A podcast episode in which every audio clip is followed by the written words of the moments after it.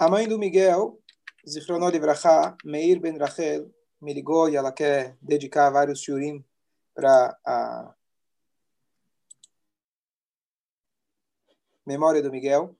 Então, ela pediu, ela fez um pedido que não é a primeira pessoa que me pede, se eu não me engano, acho que o Mordecai já pediu no passado, para fazer de repente um ciclo de Teilim, Shurim sobre os Salmos. E é uma coisa que até hoje acho que eu nunca dei Shurim, nunca fiz um ciclo desse. Então, hoje a gente vai fazer o primeiro desse ciclo de Salmos e dedicar Leilun Ishmat, Meir Ben Rachel, que ele possa estar em bom lugar, com certeza absoluta, ele está aqui no nosso shiur, escutando a gente e pedir para Hashem que a gente não saiba mais de tristeza, mais de dificuldades, e que Hashem dê força para a esposa dele, viúva, para os pais dele, se Deus quiser, para todo mundo, se Deus quiser, só alegrias para todo o povo de Israel. Bom, uma coisa muito bonita, a mãe dele, a Raquelita, me falou que o, o o Miguel ele tinha, eu, ele sempre retransmitia todos os shurim nossos aqui da sinagoga é, do Rabino Alavani, os meus. Ele tinha um grupo enorme de pessoas que recebiam lá de Belém e ele era o que respondia as perguntas, passava para mim as perguntas, fazia um fórum de discussão e a mãe dele fez questão de manter esse grupo vivo e ela continua retransmitindo para toda a turma de Belém e agora para a elevação da alma dele. Uma coisa fantástica. Ok. Então, como introdução para esse nosso ciclo de Shiurim sobre é, Teilim.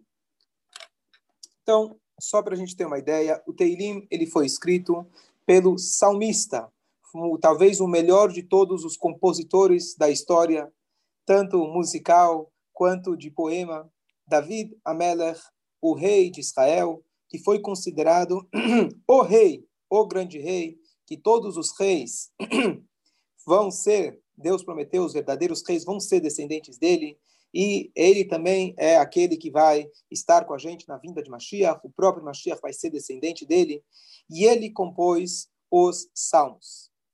Os salmos, eles pertencem ao terceiro, a terceira coleção do livro Tanakh. Tanakh, ele tem a Torá, são cinco livros que a gente lê e relê todos os anos na sinagoga que termina com o falecimento de Moshe. Neviim são os profetas, então, digamos, é a história do nosso povo. E depois nós temos e depois nós temos Ketuvim. Ketuvim seriam as escrituras. Por exemplo, o rei Salomão escreveu o Cântico dos Cânticos, ele escreveu Eclesiastes, ele escreveu os Provérbios. Então, não é um livro que vai continuar a história, e sim são as escrituras que foram compiladas ao longo das gerações. Nós temos, por exemplo, a Megillah de Purim, nós temos a Megillah Eicha, que é as lamentações que nós lemos no Tisha B'Av. E elas foram compiladas, compostas por profetas, ou como no caso o rei Davi, o rei Salomão, ao longo das gerações. Então, se a gente for olhar na coleção dos 24 livros da Torá, Torá Nevi'im, o Teilim, ele é o primeiro da coleção dos Ketuvim, das Escrituras. Ele é o primeiro de todos. E esse Teilim, não necessariamente ele é o primeiro em ordem cronológica, porque um dos livros do Ketuvim, por exemplo, é o livro de Ruth, que era a bisavó do rei David. E ele vem na coleção, na ordem, é, esse livro vem depois. Então a gente já pode ter uma ideia, é difícil a gente colocar nos livros da Torá ordem de importância, mas a ordem deles tem um significado. Então o Teilim sendo o primeiro dos Ketuvim, isso já dá para a gente uma noção da importância que ele tem entre todas as escrituras que foram compiladas e feitas ao longo das gerações. O Teilim, de forma geral, nós atribuímos ele ao rei David. Alguns dos salmos, a gente fala, por exemplo, Tfilá le Moshe. Peraí, uma reza de Moshe. Moshe já foi. Livnei Korach, filhos de Korach. Foi muito anterior. Nós temos algumas rezas que estão ligadas com o rei Salomão, que ainda não tinham acontecido. Por exemplo, o Salmo 24, que fala sobre a inauguração do templo, coisa que aconteceu depois da vida do rei David. Então, cada um dos salmos tem uma análise, às vezes até uma discussão, quem foi que compilou, compôs, e sobre qual data, sobre qual momento ele está se referindo. Mas uma coisa nós sabemos, que o rei Davi, ele compôs a maioria deles, e, além disso, aqueles que possivelmente foram falados anterior à vida do Davi, foi o Davi que voltou e repetiu.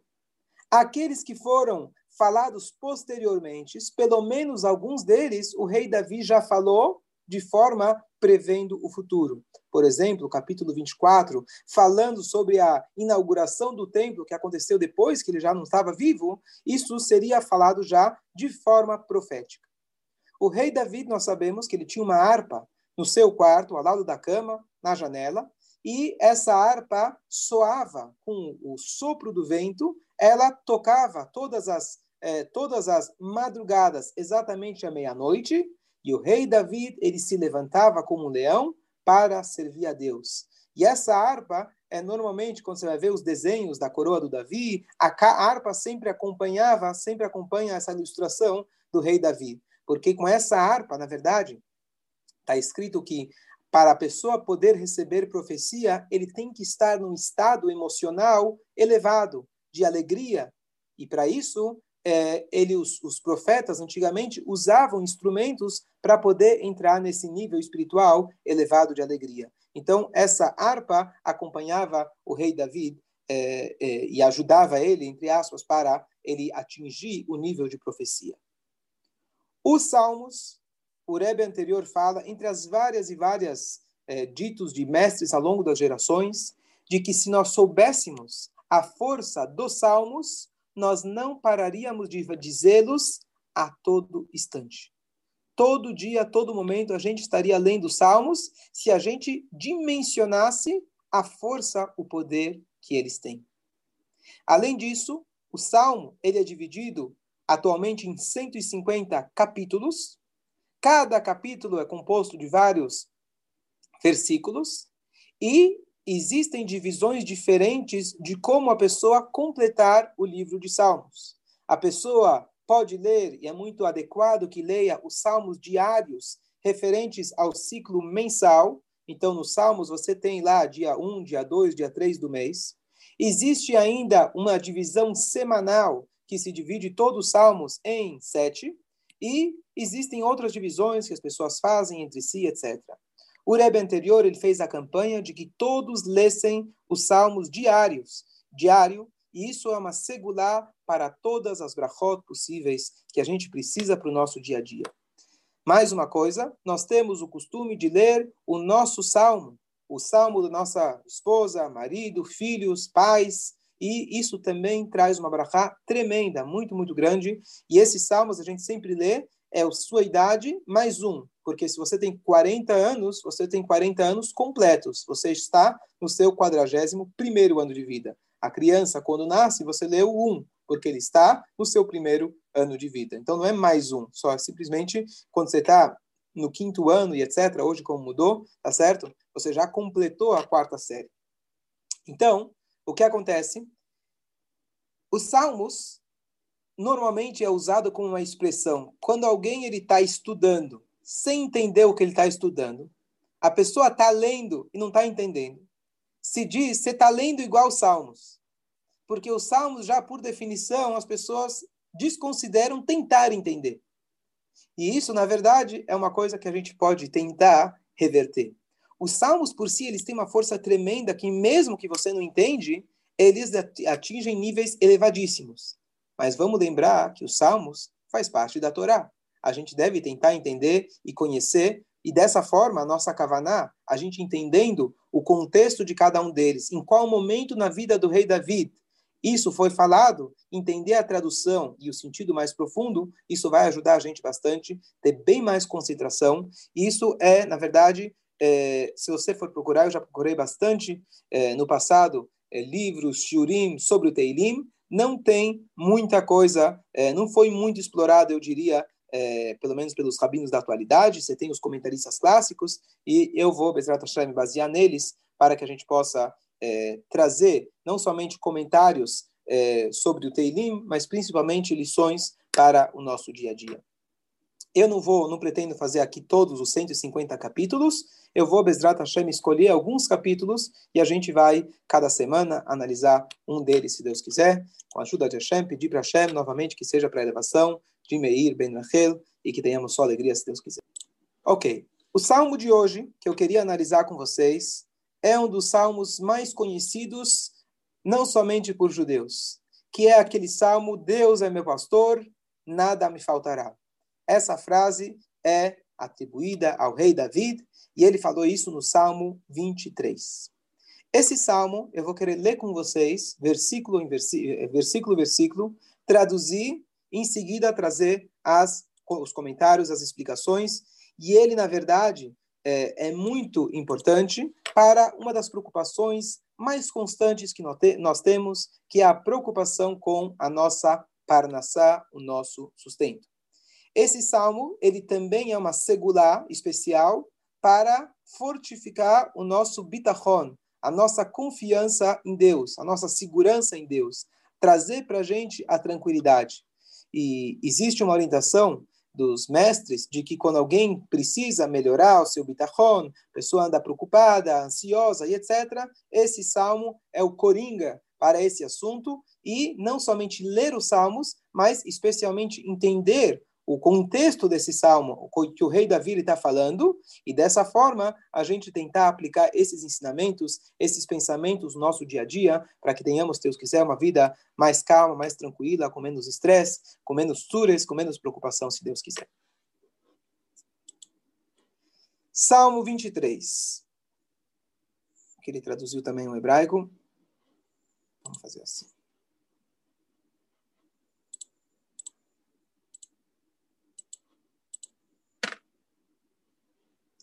Mismor le David, um salmo para Davi. Hashem roi, Deus é meu pastor. Lo ersar, não me faltará. Quiserem ver aqui a tradução? Então vou colocar aqui no português. De David, um salmo. A terra é do Senhor e tudo. Não, desculpa, essa foi para o 24. Um salmo de David. O Senhor é meu pastor não me falta nada, ou nada me faltará. Vamos ler mais dois versículos e aí a gente começa com os comentários. Hum...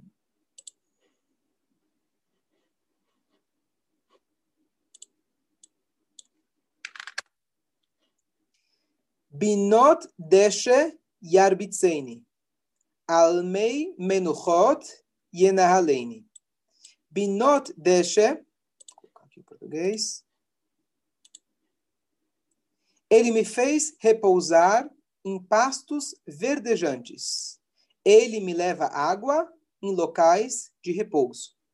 Então, só que a gente vê, se a gente não entende sobre qual o contexto que Davi está falando, você não tem a mínima ideia o que, que é pastos verdejantes. Quem está no pasto? Quem é o pastor? Aonde que Deus está levando água? O que, que isso tem a ver com o meu dia a dia? Hoje a água, Baruch Hashem, vem no filtro, dentro da minha casa, eu não preciso ir buscar água em lugar nenhum. O que, que significa isso? Vamos ver mais um versículo.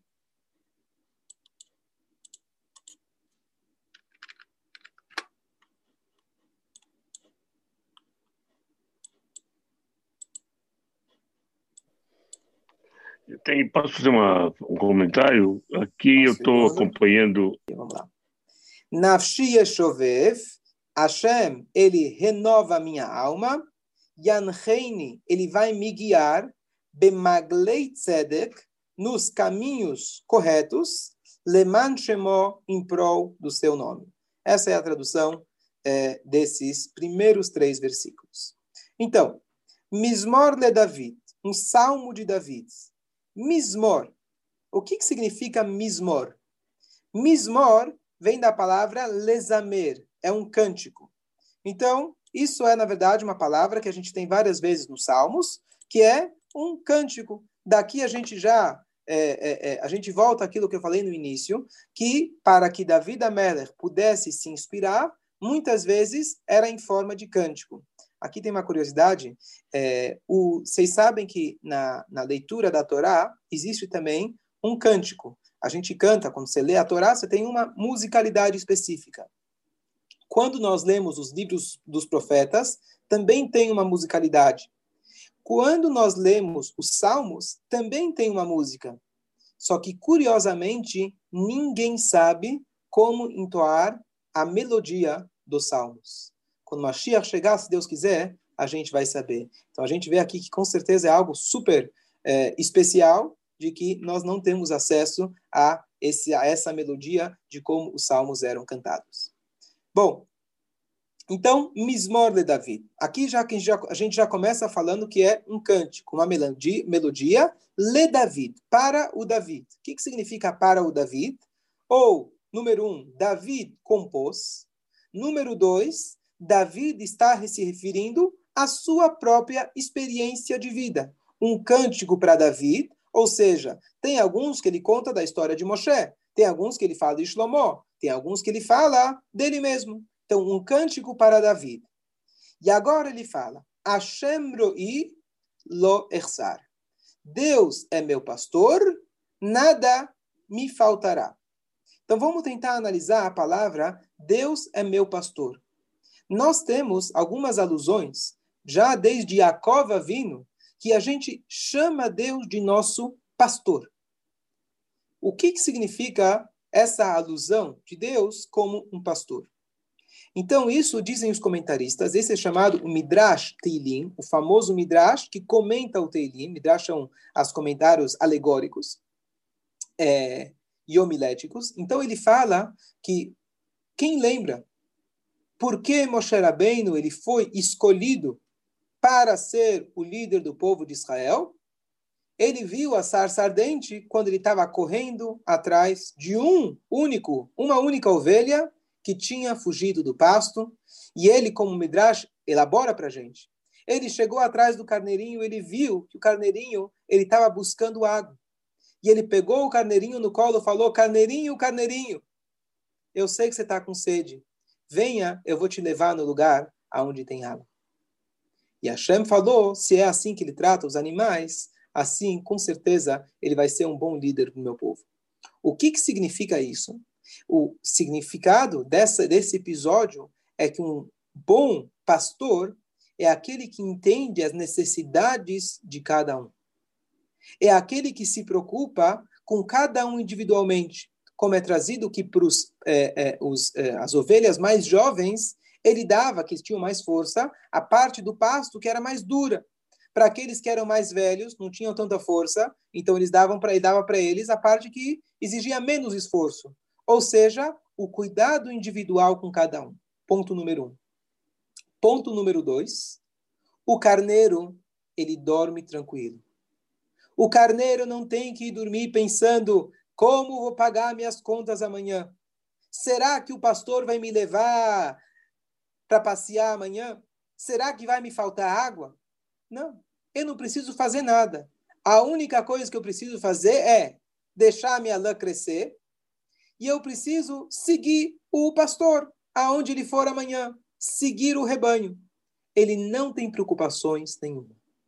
E aqui nós temos já a primeira é, lição desse capítulo tão importante, que quando se trata de Parnassá, nós precisamos saber, a ovelha tem que dar, é, é, a cabra no caso, ela tem que se preocupar em dar leite.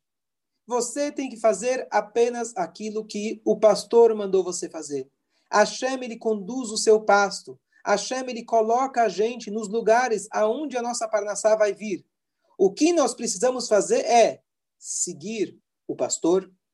E número dois, dormir como uma ovelha, dormir como, dormir como uma cabra, sem pensar no que vai ser dia de amanhã, sem se preocupar. Porque se você seguir o pastor, tenha certeza que ele vai te levar nas águas doces, nas águas boas, frescas, e dessa forma, nada, loersar, nada vai me faltar. Então, essa é a conexão desse passuco. Hashem é meu pastor, se eu enxergo Deus como meu pastor, loersar, naturalmente nunca nada vai me faltar. E isso a gente também pode expandir para todas as áreas da vida, não apenas a Parnassá, mas isso também para qualquer tipo de preocupação, qualquer dificuldade que se apresenta. Se a gente enxergar que o nosso único pastor é Hashem, a gente fica tranquilo. Muitas vezes, a gente vai procurar água em lugares estranhos. Você pensa que teu pastor não vai te dar água, Hasbe Shalom. Então você fala, bom, deixa eu me afastar do pasto, porque eu quero beber água de outro lugar. É mais gostoso, é mais doce. E justamente na, nesses momentos a gente acaba se enganando e a gente acaba errando. Então, só nesse primeiro versículo temos uma lição maravilhosa para o nosso dia a dia. Ok, agora eu queria contar para vocês uma parábola, uma das mais bonitas que eu já ouvi. Essa parábola é do. É, é, é, fugiu agora.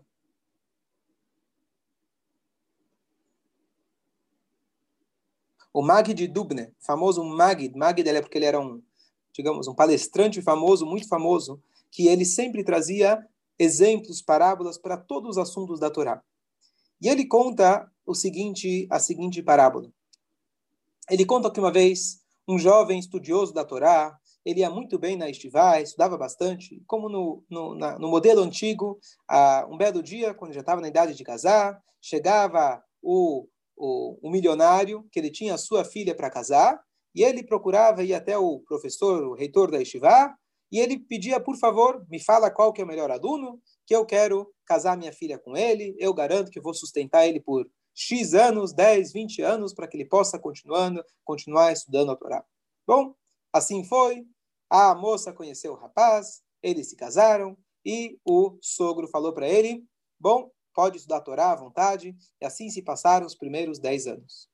Depois de dez anos, o sogro começou a falar, não, eu estou ficando velho, eu só tenho uma filha, eu vou precisar que alguém vai assumir os negócios. Então, ele chega para o genro e fala, olha, o meu compromisso terminou, eu quero que você comece aos poucos a se envolver com business. E o cara fala, olha, bom, eu só conheço a Guimará, conheço a Torá, eu não tenho muita experiência. Falou, tudo bem, assim é com todo mundo. Você começa e aos poucos você vai ganhando experiência. Bom, então ele fala, o que, que eu faço? Ele fala, bom, eu vou te dar um dinheiro para você começar o teu primeiro negócio. Você vai até a China da época, chamava Leipzig. Você compra alguma mercadoria no atacado e depois você volta atrás para cá e a gente vai, eh, te ajuda a vender. Tá bom. Ele viaja até Leipzig, pega o dinheiro do sogro e ele volta com palitos de dente dez carruagens, dez, dez, dez carroças cheias de palito de dente. O sogro olha e fala, nu, e o que, que você comprou? Ele abre e fala, olha, eu vi lá, estava em promoção um palito de dente, e eu decidi comprar os palitos de dente. O sogro fala, oi, Vaismir, o que, que eu vou fazer com palito de dente? Tá certo que ele é útil, mas quantos palitos as pessoas usam por dia? Quanto tempo vai demorar para a gente conseguir se livrar de toda essa mercadoria? Aqui vai ficar parado por 50 anos. Você não tem cabeça, você não tem. Bom, volta para estivar. Tá bom. Voltou para estivar. Enquanto isso, o sogro foi lá, colocou, mandou estacionar nas suas garagens lá aquelas carroças, do carregamento de palitos, sem saber o que fazer com eles. Tá bom? Passa um tempo e o sogro fala: Não, sabe o que? Vou dar para ele mais uma chance. Todo mundo tem o seu momento de aprender, então eu vou dar para ele mais uma chance. Ele chama o genro e fala: Olha, eu vou te dar, eu vou te dar é, mais um dinheiro e vê se pensa melhor no que você vai comprar. Tá bom? Ele viaja, ele volta de novo com 10 carroças. Ele volta com as carroças e o sogro ansioso para saber o que, que ele comprou. Ele abre, ele vê que o homem comprou 10 carroças de chofar. 10 carroças de chofarote. E o sogro fala: Olha, isso é útil, isso é bom. Mas Rosh Hashanah é um dia no ano. Numa sinagoga, você tem uma pessoa que toca o shofar. Quem precisa de tanto shofar? Aqui você tem shofar para o mundo inteiro, para centenas de anos. Volta para Estivá. Tchau, você não serve. Tudo bem. E lá ficou o sogro, diz o Mag de Dubna, encalhado com, com carroças de chofar e com dez carroças de palito. E aquilo estava encalhado, estava ocupando espaço, aquilo todo dia que ele passava e via aquilo deixava ele mais nervoso e com raiva do genro. Bom, então ele pega um dos grandes é, diretores dos negócios dele e ele chega para ele e fala: Olha, eu quero te dar uma missão. Eu tenho aqui 10 carroças de palitos. Por favor, pega isso aqui, leva até a feira, importa, exporta, faz qualquer coisa. o dinheiro que você ganhar por isso já está valendo. Tá bom? Um homem bom de negócios vai saber o que fazer com isso. Ele chama seu segundo gerente e fala para ele: Olha, eu tenho aqui 10 carroças de chofarote. Faz o favor, se livra dessa mercadoria. Só o espaço que eles me ocupam me custa mais caro. O que você conseguir, eu estou feliz. Tá bom? Os dois saem, um com as 10 carroças de palitos e, o outro com as 10 carroças de chofarote, e eles vão cada um para o seu destino. De repente, na feira, os dois se encontram. Eles não se conheciam. E um chega e fala: Olha, o que, que você tem aí? Ele falou: Olha, eu tenho 10 carroças de palito. E você, o que, que tem? Falou, Olha, eu tenho 10 carroças de chofarote. Os dois pensaram: falaram, Olha, o meu patrão ele pediu para fazer qualquer coisa. Palito, o que, que eu vou fazer com palitos? Chofar, pelo menos, tem uma utilidade maior, uma mitzvah. E outro falou: chofar, tão pouca gente usa, pelo menos o palito todo mundo usa. E assim eles decidiram trocar os palitos pelos chofarotes. Passa três horas, o dono da casa, o sogro, de repente ele vê dez carroças vindo do lado direito, aquelas que tinham saído do lado direito estavam vindo pelo lado esquerdo, e, as que, aquelas que vieram, saíram do lado esquerdo, estavam vindo do lado direito. E ele chega e ele vê que aquele que tava, que saiu com os palitos voltou com o chofarote, e aquele que saiu com o chofarote voltou com os palitos. Ele entendeu o que aconteceu, e ele deu uma risada muito grande. Só que ele não percebeu que na hora que ele estava rindo, o genro dele estava lá, justo em casa. E ele falando, meu sogro, não entendo. O que, que você está rindo?